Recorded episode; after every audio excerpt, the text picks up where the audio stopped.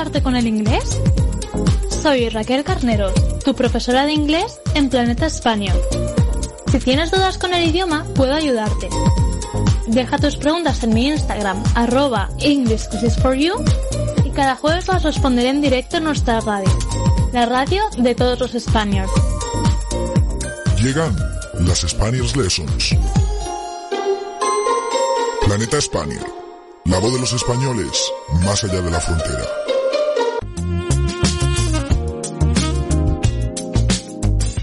Ya ha llegado el momento que todos esperáis. En las mañanas de radio de los jueves ya tenemos en conexión a nuestra teacher, a la profesora de inglés titulada por Cambridge, Raquel Carneros, que hoy la verdad es que va a resolver muchas dudas, muchas preguntas. Ya tenemos el cupo de dudas y preguntas cerrado para la clase de hoy, para la mini clase de hoy.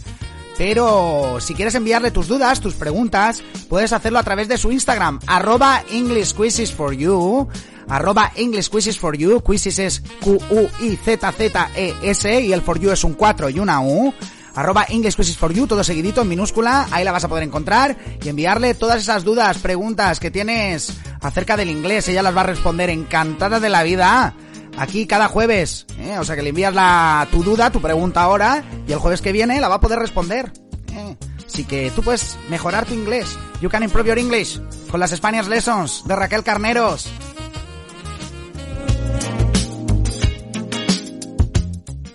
Buenos días Raquel, ¿qué tal? Hola, buenos días. ¿Cómo Genial, va, ¿tú? ¿Cómo va eso? ¿Cómo va el confinamiento? Bueno, ahora ya no hay tanto confinamiento ya en España, ¿no? No, bueno, en Madrid ya podemos hacer muchísimas más cosas, así que bueno. Bien, bien. Bueno, bueno. Bueno, pues eh, hemos recibido muchas dudas esta semana, así que si te parece pasamos a resolverlas ya directamente. No nos entretenemos que no nos va a dar tiempo. Vale, perfecto. Pues empezamos. Claro, vamos allá. La, prim- la primera es una duda anónima que me preguntaron sobre el orden de palabras en oraciones, especialmente tiempo y lugar. ¿Vale? Esto es un poco, es una pregunta un tanto general, porque sería, pero vamos, el orden básico sería, primero va el sujeto, o sea, quién, luego el verbo, y, o sea, la acción, lo que hace, y finalmente el predicado, que sería el que, por ejemplo, Rachel is a teacher. Raquel es una profesora, Raquel sujeto, is, ver, is ver- verbo, y teacher predicado, el que. ¿Vale? En cuanto, por ejemplo, a organizar la información, normalmente lo que se hace es, primero va lo que ya se sabe y luego la información nueva, como un poco como para introducir así un poquito el tema, para preparar al oyente de lo que vas a decir ¿Algún para que ejemplo? sea un poquito más para que sea más claro por ejemplo the basic order principle we use el principio del orden que usamos. Es decir la información esto sería la información que orienta al oyente is to put familiar information at the beginning of the clause. Es poner la información que ya se conoce al principio. Y esto sería la información nueva. Es decir tú ya sabes de lo que lo- voy a hablar. Entonces al final te añado lo nuevo, la información nueva que sería lo que tú no sabes. Claro. ¿Vale? Y en cuanto a tiempo y lugar, y lugar se refiere a cuándo y dónde. Esto se refiere más a adverbios, a los adverbios, Mm, y normalmente van al final. Por ejemplo, si es de tiempo, el tiempo va a ir al final. Si es el lugar, va a ir al final. Y cuando están juntos, va primero lugar y luego tiempo. Por ejemplo, She ate her breakfast in the kitchen yesterday. Se comió su, su desayuno en la cocina ayer. Es decir, lugar que sería kitchen, la cocina va antes, y yesterday, que sería ayer, va lo último. claro. Mm, Y si quitásemos, por ejemplo, el kitchen o yesterday, she ate her breakfast in the kitchen. In the, ki- in the kitchen, en la cocina, sería donde va al final. Si lo quitásemos y dejásemos el yesterday, she ate her breakfast yesterday, se comió ayer su desayuno. Lo mismo, el yesterday al final, ayer al final. Eso en, en español también tenemos, hay un orden correcto a la hora de colocar los adverbios, pero muchas veces los usamos un poco, como decimos en Valencia, burro barra, ¿eh? la verdad. eh, ponemos muchas veces, pues yo comí ayer en la cocina, ¿no? O yo comí en la cocina ayer. O muchas veces varía incluso, hay que tener cuidado porque varía incluso el significado de alguna manera. ¿no? Hmm. Eh, digamos que el orden de prioridades que tú des a los adverbios de alguna manera puede cambiar en parte o matizar el significado de la, de la oración y en inglés pues hay que tener ese cuidado. Tienen, tenemos que poner primero el lugar y después el tiempo. ¿eh? Primero decir dónde has comido, dónde te has comido el desayuno y después eh, cuándo, cuándo te lo, te lo comiste. Y bueno, la verdad es que... Bueno, y una cosita más, la verdad es que sí, los adverbios, yo, desde mi opinión, son un mundo.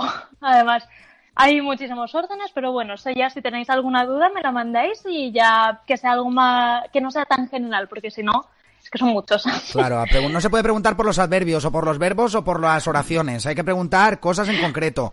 O, por ejemplo, si vais a preguntar algo general, poner algún ejemplito. ¿Sabes? Decir, oye, mira, la duda la tengo, o sea, tengo la duda sobre los adverbios y me ha surgido la duda en este ejemplo que he leído y que no entiendo y que no sé muy bien cómo decirlo o lo que sea.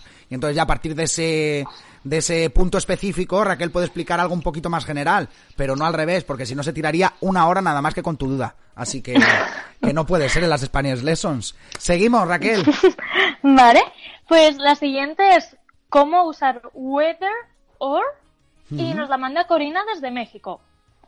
Vale, weather también antes de nada hay que tener cuidado con el spelling, con la forma de escribirlo, porque hay muchas veces suena igual que weather de tiempo, pero significa sí, o sea, un sí no afirmativo. Mm. Se escribe W-H-E-T-H-E-R,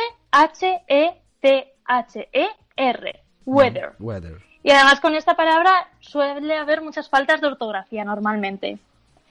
¿Vale? Y weather significa sí o.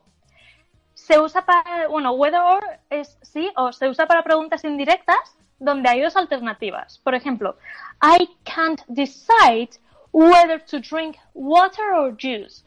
No me puedo decidir entre beber, bueno, entre beber agua o zumo. Mm. ¿Vale? Sí, sería un, sí que es, un sí condicional, digamos, pero que significa casi, como tú has dicho, es como un entre, no sé si esto o esto, ¿no? Es cuando vas a, por ejemplo, en una elección, como en el caso del ejemplo. Mm. Y también se puede utilizar, por ejemplo, tienes la opción de whether or not, que eso sería, se utiliza para las dudas entre sí o no. Por ejemplo, I don't know whether to eat or not. No sé si comer o no. Mm. Es decir, ahí solo tienes dos respuestas que son sí o no. ¿Y en qué ocasiones utilizar esto? No sé si mm, me meto en camisa de once varas o no, pero ¿en qué ocasiones utilizar ese whether o utilizar el if? El if, que es el sí condicional en inglés más general. Vale, cuando tienes. La verdad es que hay muchos casos que se pueden utilizar los dos, Mm. o sea, son sinónimos básicamente, pero por ejemplo, cuando tienes un infinitivo, whether to eat or not, Mm. el infinitivo sería el to eat, ahí no puedes decir whether if to eat or not. O sea, si tienes un infinitivo con to, Mm. el if es imposible usarlo ahí, o sea, Vale. no, no está bien puesto gramaticalmente. Vale, perfecto. Disculpa Raquel, era una duda que me ha suscitado tu... No, nada. ha- Me ha suscitado tu, tu respuesta y la pregunta que nos ha hecho esta oyente desde, desde México. ¿eh? Nos contactan desde, desde muy lejos, muchas veces. Seguimos. Vale, y esta ya la he añadido yo, que sería la diferencia entre whether y either o either. Da igual la pronunciación. Mm. Vale, y esta, porque además son muy, muy parecidos. La diferencia es que whether significa sí. O sea, un sí, como hemos dicho antes, que no es afirmativo. Y se utiliza para dudas. Por ejemplo, I don't know whether to drink or eat. No sé si comer o beber. Y either es para opciones. Either eat or drink. Come o bebe. Claro. Seguimos, Raquel. Vale, la siguiente sería el cómo se utiliza rather than y es una duda que manda Francisco desde Sevilla. Mm, tiene un color especial Sevilla, Raquel. Cuéntanos.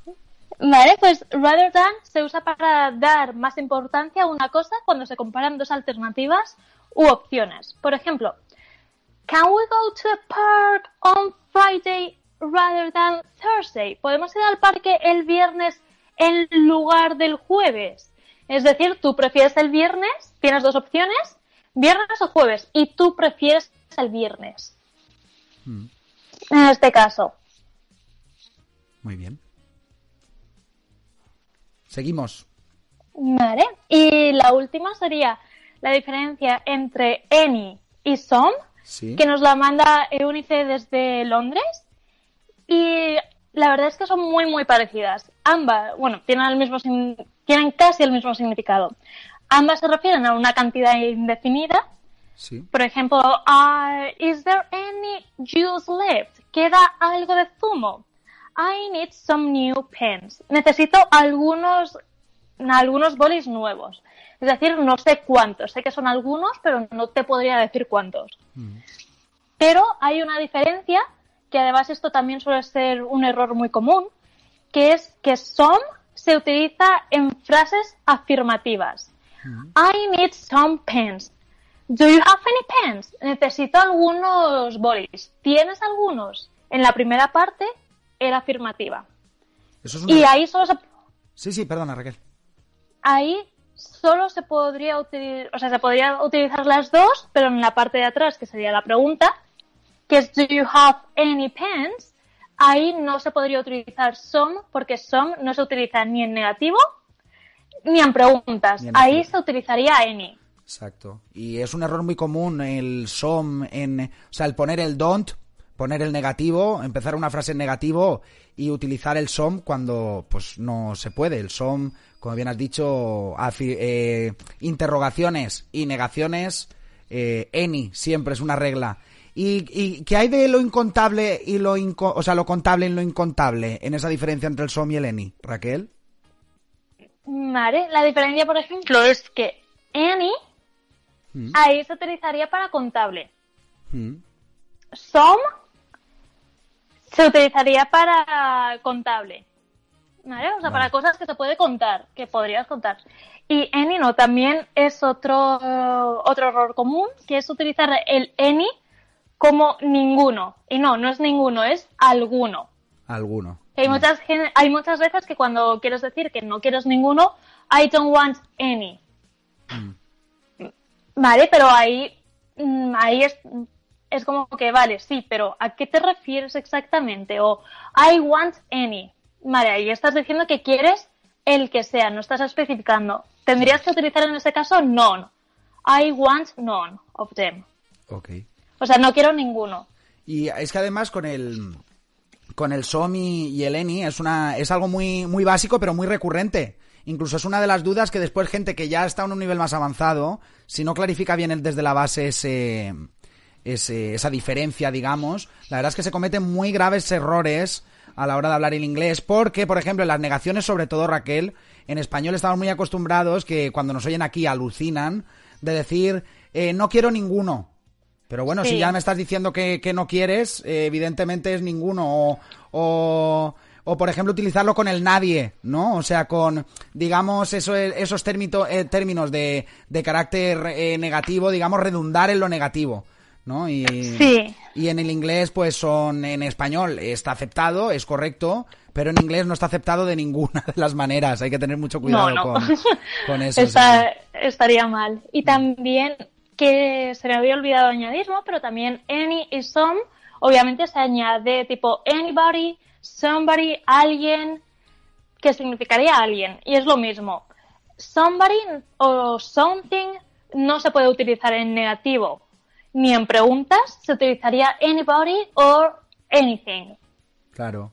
¿Vale? Lo mismo. Eh, do, you, do you see something? I don't see anything. Y nosotros decimos mucho en inglés, eh, por el tema de la herencia de nuestra lengua, decimos eh, something.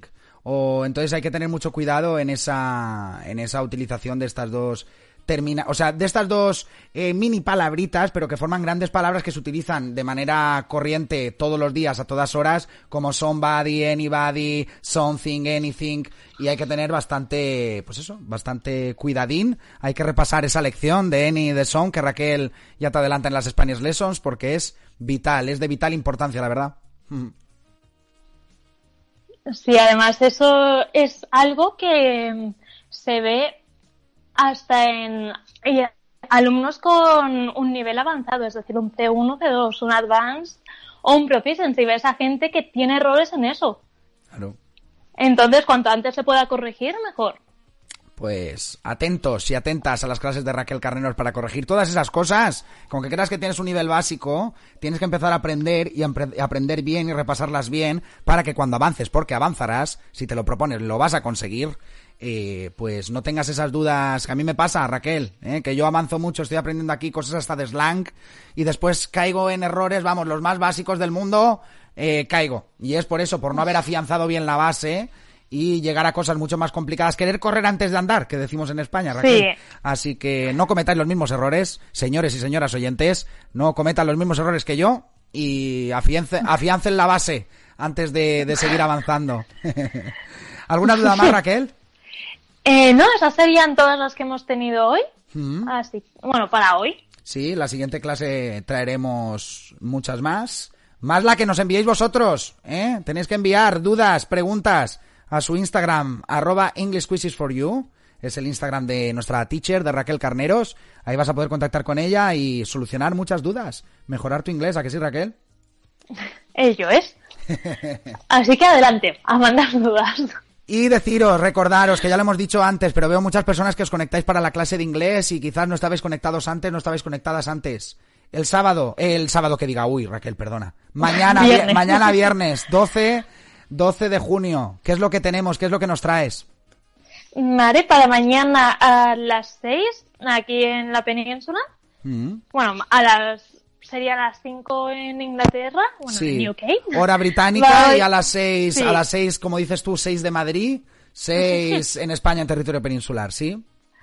Vale, pues va a ser una clase sobre los modal verbs que hemos compartido tanto yo en, bueno, tanto tú en la cuenta de Planeta Spaniard como yo en la cuenta de English Quizzes for You hemos compartido el link, que es un link directo ya a YouTube, la vamos a hacer en YouTube y va a estar a, solo le tienes que dar al link y puedes activar los recordatorios. Va a ser mañana y pues eso va a ser sobre modal verbs, solo que no voy a añadir los past modal verbs tipo should have, might have, porque eso ya sería, sería ya bastante largo. Así que van a ser los básicos, mm. que además son muy, o sea, son muy importantes no solo para tu día a día, sino también, por ejemplo, si estás estudiando inglés, para la voz pasiva, para el reporte de speech, que sería, por ejemplo, él dijo que, además los modal verbs, pues como todo en inglés, tienen reglas especiales, usos especiales. Y serían, por ejemplo, can, could, may, might. Bueno, pues... Estos verbos que son así un poquito raros. Sí, eh, tenéis que estar muy atentos, muy importante los modal verbs, very useful, esa, esa clase de, de Raquel Carneros. Y decías que no sirve a nivel práctico, pero vamos, tiene, enriquece muchísimo a un hablante, pues un hispanohablante, por ejemplo, que está aprendiendo inglés, enriquece muchísimo conocer de cerca esas cosas que ya no son de un nivel tan básico, sino que quizá tienen un nivel un poquito más medio tirando a medio alto, pero que, que enriquece muchísimo el habla, ¿no? Es, es fundamental de cara a que la gente diga, ostras, pues sí que tiene un buen nivel, ¿no? Sí que, sí que habla bien. Igual la pronunciación, como hablábamos el otro día de los acentos y demás, ostras, pues igual tiene un poco acentillo todavía de su pueblo a la hora de hablar inglés, pero la verdad es que tiene un gran conocimiento de la lengua inglesa y eso siempre es de agradecer. Yo agradezco mucho cuando veo a un, una persona extranjera que ha aprendido español, cuando, cuando se nota que, que está leyendo, que está mejorando, que está entrando aspectos de la lengua muy enriquecedores, ¿no? Que no se queda con, con lo básico para poder manejarse. Así que tenéis que estar muy atentos a la lección de mañana a través de nuestro canal de YouTube, youtube.com barra planeta Spaniard. Ahí puedes entrar y seguir la clase que va a dar Raquel Carneros acerca de los modal verbs. Very useful class. Gracias Raquel, una semana más. A ti. Un fuerte abrazo. muchas gracias. Dime, dime. Muchas gracias. No, nada, iba a decirte muchas gracias por otra semana más. No, gracias a ti. La verdad estás pegando un curro muy guay a través de estas lecciones, a través de las clases más largas que haces, que a la última asistieron más de 130 personas, ojo al dato, y sobre todo a través de esas también clases, ese contenido exclusivo que nos traes muchas semanas a través de nuestro canal de YouTube, en esos vídeos explicativos de algunos de los aspectos que has tratado en estas mini clases, en estas Spanish Lessons.